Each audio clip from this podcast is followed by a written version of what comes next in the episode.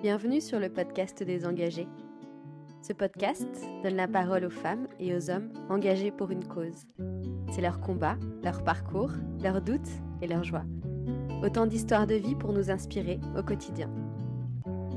Dans cet espace, nous parlons sans hiérarchie de petites et de grandes causes, de créativité, d'altérité, de sens, de lutte, de transformation, d'engagement durable, que ce soit dans les domaines de l'écologie, de l'éducation, de la justice, du sport, de l'économie, du développement de soi ou des arts. Notre objectif est de mettre la lumière sur des initiatives, des personnalités et des projets, et d'inspirer nos auditeurs, sans culpabilité, et les inviter à investir leur énergie au profit d'une cause. L'engagement est contagieux, inspirez-vous et bonne écoute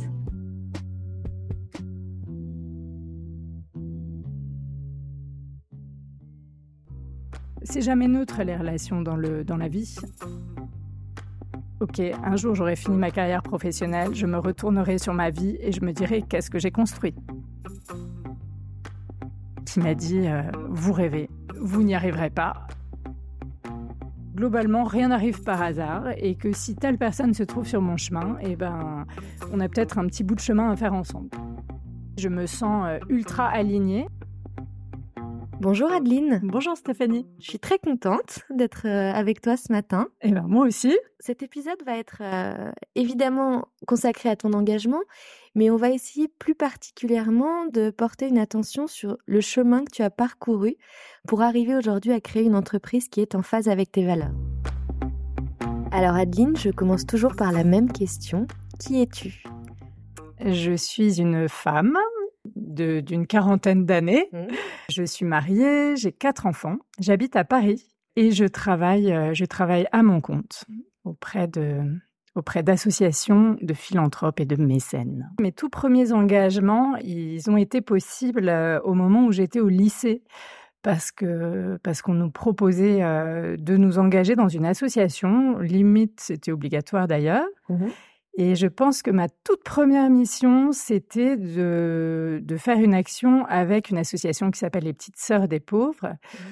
C'est une action qui m'a pas vraiment marquée en l'occurrence, mais euh, l'année d'après, on nous a proposé à nouveau de nous engager et là, euh, je me suis engagée euh, auprès de la Mie de Pain et c'est de servir des, des, repas aux personnes de la rue. Et donc voilà, c'est une grosse association euh, qui, a des, qui a un lieu d'accueil assez important euh, à côté de Tolbiac. Mmh et donc ça, j'ai beaucoup aimé. J'ai beaucoup aimé euh, ce contact. J'ai beaucoup aimé d'être dans le concret des choses et puis d'être d'être engagé auprès des plus pauvres. Et ça, c'est un engagement qui a duré du coup plusieurs années, qui allait au-delà de, mes années de lycée et mmh. qui a continué après pendant... Euh, pendant mes premières années d'école euh, supérieure. Ces premières expériences, et notamment celle à la de pain, euh, j'avais l'impression d'être à, d'être à une, une place où je me sentais bien, utile.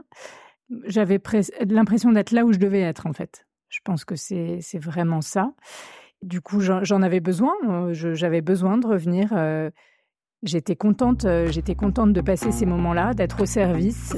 Et on n'a pas l'occasion tous les jours d'être au service en fait des plus pauvres. On n'est pas forcément. Moi, j'ai grandi dans un quartier cossu de la capitale et on n'est pas forcément au contact de la pauvreté au quotidien. Euh, en tout cas, moi, j'ai eu cette chance d'être dans un environnement un peu privilégié de ça. Et donc, euh, et donc j'étais heureuse de pouvoir, euh, de pouvoir servir là. On va parler un peu de ton parcours professionnel, tes débuts dans le monde professionnel.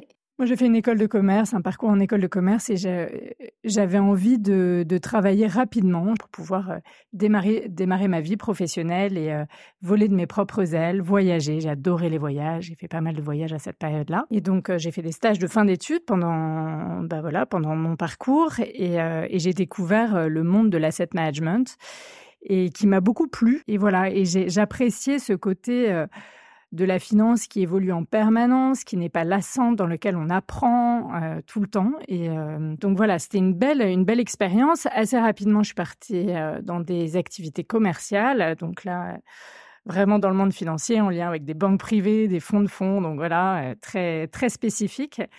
voilà, j'ai fait ça dans une, dans une société française. Et puis après, j'ai été recrutée par une société, une autre société euh, dans laquelle j'ai travaillé quelques années avec un super boss. Et puis, ce super boss est parti un moment et puis j'en ai eu un autre. Là, ça a été un petit peu un, tournant dans cette carrière parce que je ne me suis pas retrouvée dans les valeurs qui étaient portées par cette nouvelle personne. Et, euh, et du coup, ça m'a poussé à me poser des questions. Je pense que pour être bien dans son job, on a besoin d'admirer la personne qui, euh, qui nous manage. Et on a besoin d'être... Ah, je ne sais pas si on a besoin de l'admirer, mais en tout cas, on a besoin d'être en phase avec euh, sa façon de fonctionner, à être euh, à l'aise avec ce qu'il porte, ce qu'il incarne et avec sa vision. Et là, il y avait quelque chose qui, n'allait pas. C'est jamais neutre les relations dans, la vie. Euh, soit ça construit, soit ça, en tout cas, ça fait pas du bien. En fait, j'avais plus envie de me lever le matin pour, pour aller travailler. Ça n'avait plus de sens pour moi. Euh, donc voilà, donc ça, pousse à se poser des questions, ce genre, euh, ce genre de choses. Enfin, je ne sais pas si ça pousse tout le monde, mais en tout cas moi, ça m'a poussé à me remettre en question et à me dire bon bah qu'est-ce que je veux? Et puis là est arrivée euh, la question existentielle qui est de se dire ok, un jour j'aurai fini ma carrière professionnelle, je me retournerai sur ma vie et je me dirai qu'est-ce que j'ai construit? Je vais avoir 27 ans, 26, 27 ans. Toute jeune encore. Ouais, ouais, j'étais jeune. Donc avec la fougue aussi qu'on a. Donc, enfin, je, je, reviens, je, reviens, un petit peu sur ce que je disais. Donc, euh, gros questionnement de se dire bah qu'est-ce que je veux faire de ma vie professionnelle en fait? Qu'est-ce que j'ai envie d'avoir enfin, de ma vie tout court? C'est-à-dire qu'est-ce que j'ai envie de, de construire et qu'est-ce qui est important pour moi Et là, je me suis dit bah la finance c'est bien, mais c'est quand même ça, ça revient quand même à faire gagner de l'argent à des gens qui en ont déjà un petit peu. Euh, et donc, euh, je pense que j'avais besoin de plus d'absolu et d'engagement. Euh, plus grand. et effectivement, donc là, je reviens à ta question, c'est-à-dire que moi, j'avais cette, cette liberté-là, qui était que j'étais célibataire, je n'avais pas de charge. Et donc, euh, je pouvais faire euh, ce switch, cette évolution de façon sans doute beaucoup plus facile que d'autres. Je, me souviens notamment d'en avoir parlé avec, avec plusieurs de mes clients et de leur avoir expliqué mon choix. il y en avait certains qui me disaient Waouh, mais en fait, j'aimerais tellement faire ce choix, mais je suis pieds et poings liés parce que, en plus, dans le domaine financier, on gagne globalement relativement bien sa vie. Donc, c'est très confortable. Et en plus, quand on a des charges et tout, c'est compliqué. Alors, du coup, tu fais ce choix qui va se matérialiser comment? Je, chemine, euh, je chemine en me disant, mais en fait, je voulais tester deux pistes. Il y avait euh, il y avait une piste liée au coaching. Euh, je me disais, ça serait hyper sympa de pouvoir accompagner les gens. Et, voilà, j'aime bien beaucoup écouter les gens, j'aime la relation. Et donc, je me disais, bah, il y a peut-être quelque chose à faire de ce côté-là. Et puis assez vite, j'ai écarté cette piste-là parce que franchement, du haut de mes 26 ans, je manquais un peu de crédibilité et d'épaisseur. Et donc j'ai testé, j'ai travaillé sur une autre piste aussi, qui était de me dire, bah j'aimerais bien travailler aussi dans le secteur associatif. Et donc là, il a fallu que bah, je creuse un peu le sujet. Donc j'ai essayé de rencontrer des personnes, euh, des personnes qui travaillaient dans ce secteur-là. Et notamment, je me souviens d'avoir rencontré un cabinet de recrutement spécialisé là-dedans.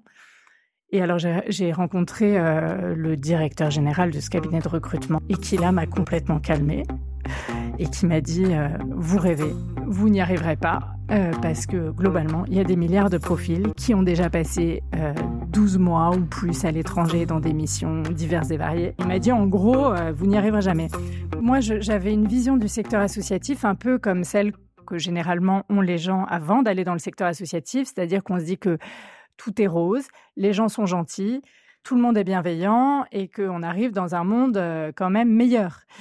Je ne m'attendais pas à ça, donc j'étais un peu... Euh, la désillusion à ce moment-là. Mais complètement. Donc, mais ça, ça m'a pas, ça m'a pas découragée. J'ai continué à parler de mon projet euh, à différentes personnes, et puis là, de façon complètement improbable, en en parlant au beau-frère d'un copain et tout ça, euh, il m'a dit, bah, envoie-moi ton CV, je vais le faire passer.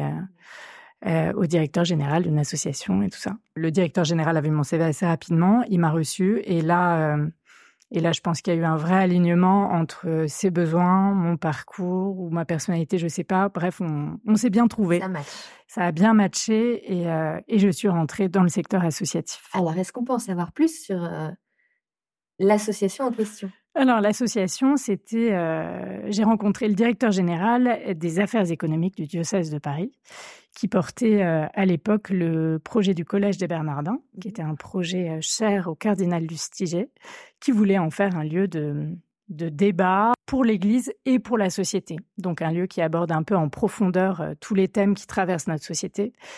Donc je rentre euh, dans, dans ce projet-là, à la Fondation Notre-Dame, pour être exact, euh, qui portait ce projet-là. Donc un gros, gros projet de restauration du Collège des Bernardins, qui était à l'époque une caserne de pompiers, qui était devenue une caserne de pompiers. C'est un lieu du XIIIe siècle, hein. c'est un magnifique lieu dans le 5e arrondissement à Paris. Mais voilà, il y avait d'énormes travaux à engager et donc une très grosse collecte, une très grosse levée de fonds euh, auprès de donateurs à organiser. Il faut tout un écosystème qui participe à la levée de fonds, surtout que là, les, budgets en, question étaient vraiment énormissimes. Hein. Il y avait euh, un, lieu comme ça, ça coûte énormément d'argent à rénover. Et donc la part portée par le mécénat, elle était de l'ordre de 18 millions d'euros. Donc c'est quand même pas rien. Donc ça se fait pas juste avec une petite équipe, ça se fait euh, de façon plus globale avec pas mal de bénévoles qui ont été extraordinaires et qui se sont mobilisés et qui sont toujours mobilisés d'ailleurs année après année pour continuer à lever des fonds maintenant pour euh, pour les activités.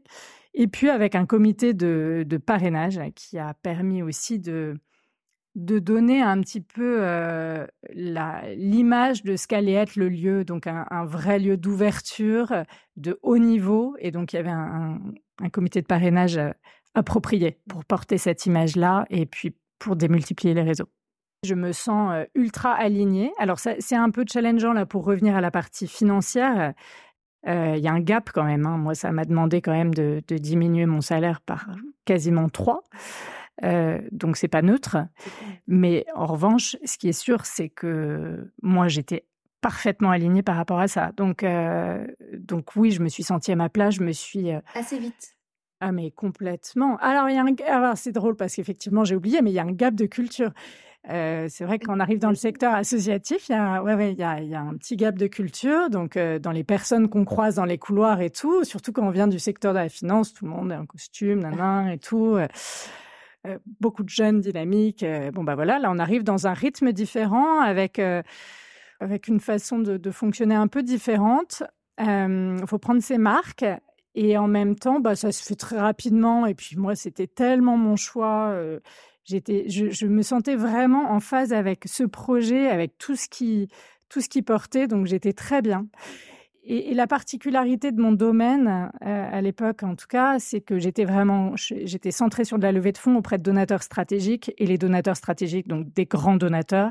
Et donc des interlocuteurs que tu connaissais déjà. Ouais, et là on est vraiment dans le monde euh, économique, c'est-à-dire c'est des PDG d'entreprises ou c'est des, enfin bon bref, en tout cas c'est des personnes qui ont réussi à acquérir. Euh, un certain niveau de fortune par leurs activités. Puis un an après l'ouverture, j'ai été j'ai été chassée par un cabinet de chasseurs de tête qui m'a proposé de rejoindre une autre structure. Donc euh, voilà, je me suis engagée après euh, dans la recherche médicale à l'Institut Pasteur.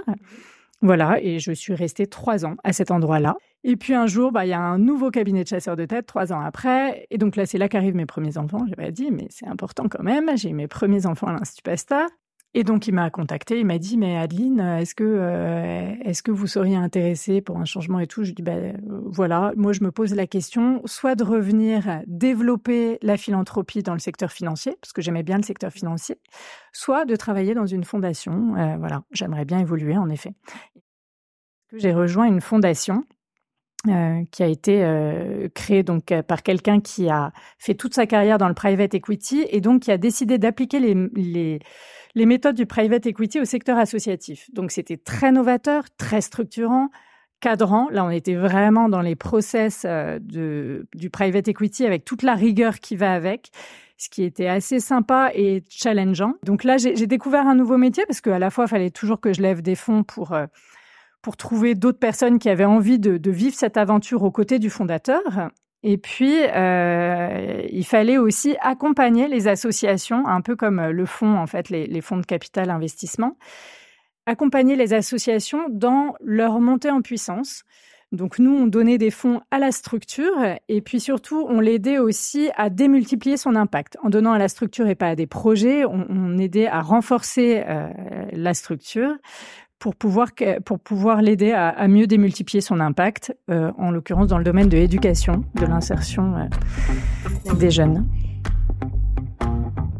Donc sur ce parcours, très riche, très dynamique, ce que je retiens aussi, c'est les rencontres que tu as fait sur ce chemin. Oui, alors en fait, moi j'ai une façon d'envisager les choses dans la vie, c'est que je suis complètement en confiance. Vous avez, tu, as compris que je suis bien ancrée dans la foi, euh, et du coup je me dis que globalement rien n'arrive par hasard, et que si telle personne se trouve sur mon chemin, eh ben on a peut-être un petit bout de chemin à faire ensemble. Donc c'est ma façon d'envisager un peu toutes les rencontres et donc de les prendre telles qu'elles arrivent. Et j'ai pas de plan euh, dessiné de toute ma carrière qui était tracé dès le départ. Je, en fait, euh, je me projette pas euh, à horizon 5 ans ou 10 ans. Je me dis, bah voilà, on verra comment les choses évoluent. Aujourd'hui, tu as décidé de créer ta propre entreprise forte de toutes ces expériences. De quoi s'agit-il? Alors, j'ai décidé de créer ma propre entreprise, en effet, en quittant la fondation précédente, cette fondation. Alors, entre-temps, à la fin de, cette expérience dans cette fondation, je me suis formée au coaching quand même, parce que je, je raccroche mon wagon euh, d'il y, a 20 ans. Te sentais cette fois-ci beaucoup plus solide pour le faire euh, oui, bah oui, là maintenant je pense que j'ai l'âge, euh, voilà, un peu plus, un peu plus cohérent à ce, à cette étape de mon parcours. Et puis c'était important pour moi, donc je me suis formée au coaching. Et puis j'ai décidé de quitter cette fondation avec cette double idée de me dire, bah, je peux fonctionner et accompagner des structures mais j'aimerais aussi travailler sur la partie coaching. Et donc, depuis six ans maintenant, j'ai effectivement créé mon entreprise. Il se trouve que c'est difficile de vendre deux choses qui n'ont rien à voir. Donc, je fais un peu de coaching, mais j'ai surtout beaucoup intégré ma pratique du coaching dans mes accompagnements. Et j'accompagne aujourd'hui trois types de clients. J'accompagne des associations, bien évidemment, dans leur démarche de levée de fonds. Euh, que ça soit euh, sous la forme de formation, sous la forme d'accompagnement stratégique ou même d'accompagnement opérationnel. Je peux accompagner les associations aussi sur leur réflexion stratégique. Et ça, c'est à la fois à travers une expérience de 15 ans dans le secteur associatif et, et puis, et puis une formation de coaching justement sur les questions d'organisation, bah, ça donne un éclairage assez intéressant et qui permet à, la gouvernance de, de bien réfléchir à ces points-là.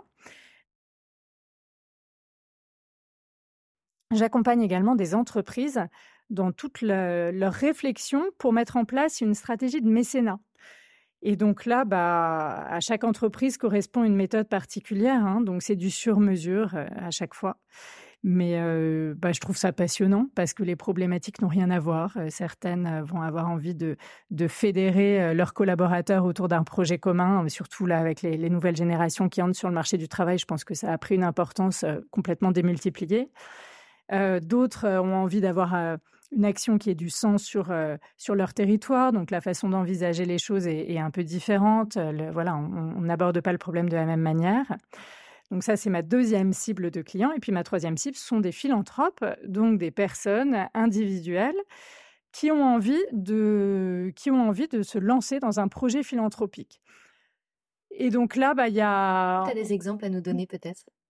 Juste pour qu'on puisse avoir des exemples un petit peu concrets de cet accompagnement. Sur une partie, euh, sur la partie entreprise, il y a un des premiers accompagnements que j'ai fait.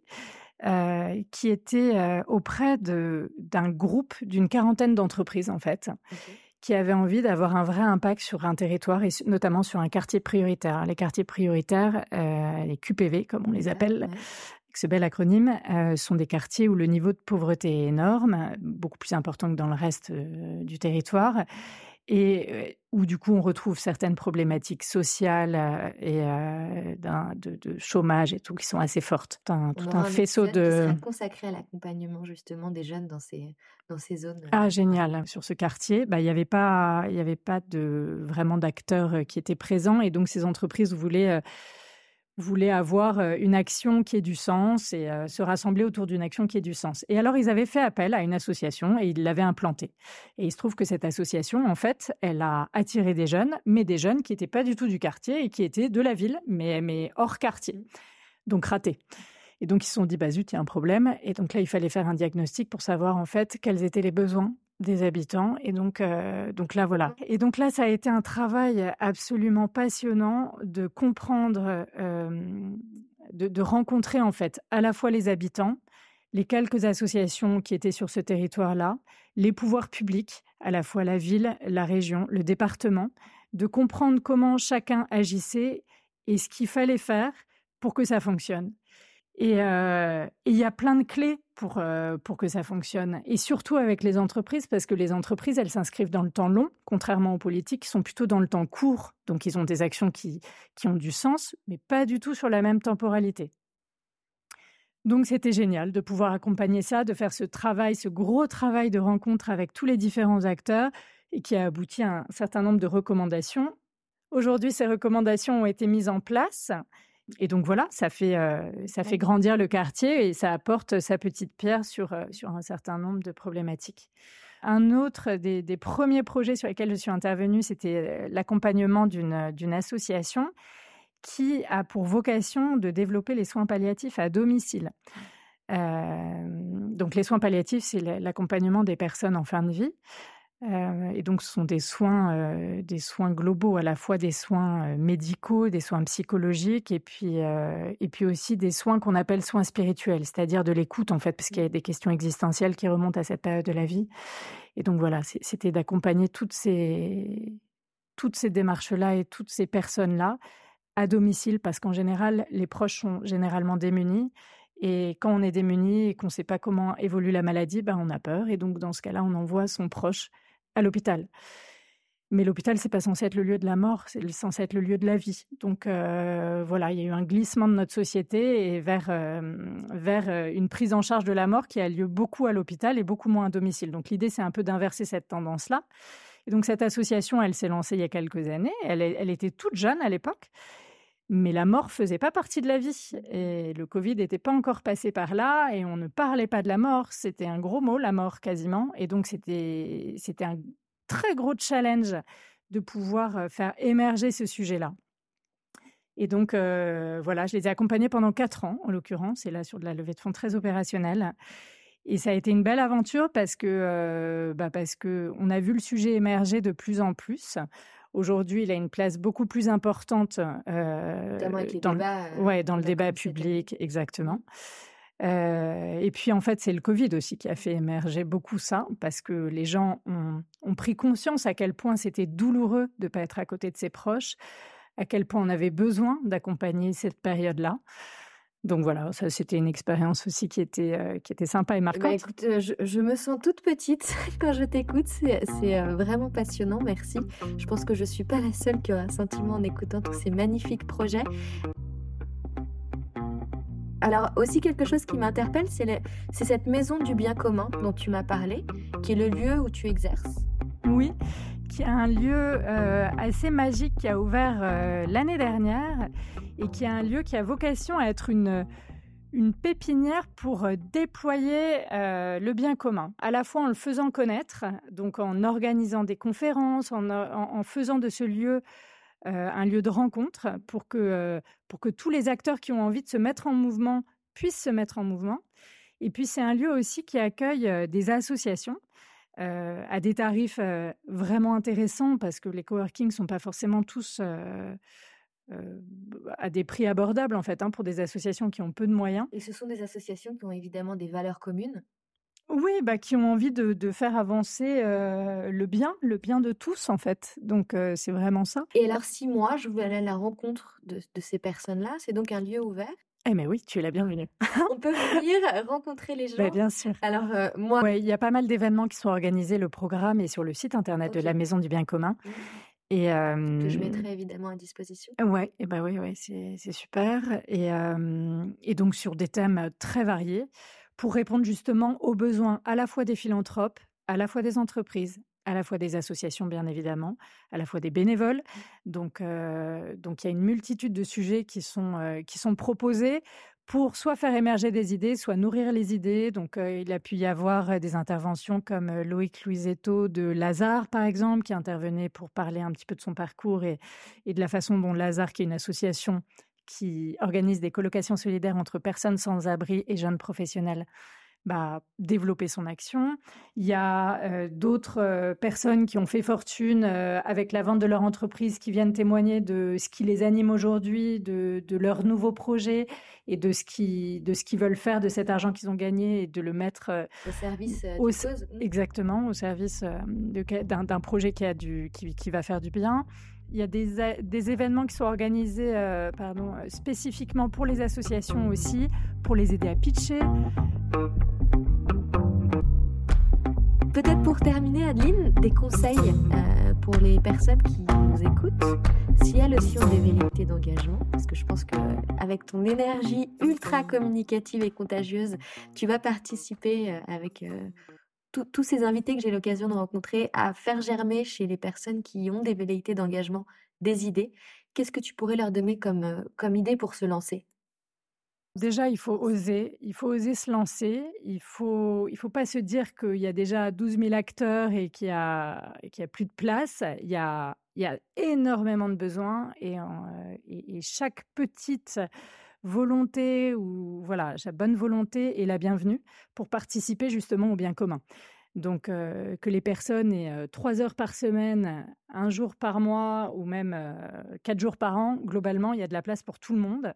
Il y a énormément de besoins dans les associations. Il y a pas mal de sites sur lesquels les personnes d'ailleurs peuvent peuvent s'engager. Il y a notamment, je pense à Passerelle et compétences qui permet de voilà de se mettre à disposition en tant que bénévole donc ça, c'est vraiment à titre personnel, à titre particulier. Et pour une entreprise qui aurait envie de se lancer dans la démarche aussi, je pense à un autre acteur, deux autres acteurs. Il y a Pro Bono Lab, qui permet à des entreprises de se mettre en mouvement auprès d'associations du secteur associatif. Et puis, il y a Coeo aussi, qui organise, qui fait le lien entre des mécènes de compétences, donc des entreprises, et, et puis des associations, bien évidemment. Donc voilà, en tout cas, vraiment, il faut. parfois, les gens se disent bon, tiens, un jour je le ferai, mais de toute façon, il y a déjà plein de monde, on n'a pas besoin de moi. Mais si, si, si, en fait, on a besoin de tout le monde. bah, voilà, bah, on peut terminer là-dessus. Et ça apporte beaucoup de joie. Ah bah voilà, merci infiniment, vraiment, c'est très, très inspirant. Et puis, je retiens vraiment toute la lumière qui, qui, qui émane de toi et l'énergie. Alors, je te remercie beaucoup pour ton temps. Merci à toi, Stéphanie. Voilà, cet épisode est terminé. J'espère qu'il vous a plu et inspiré. Pour soutenir le podcast, n'hésitez pas à le partager autour de vous, à en parler, à nous suivre sur les réseaux sociaux et à l'aimer sur vos plateformes d'écoute préférées. À très bientôt!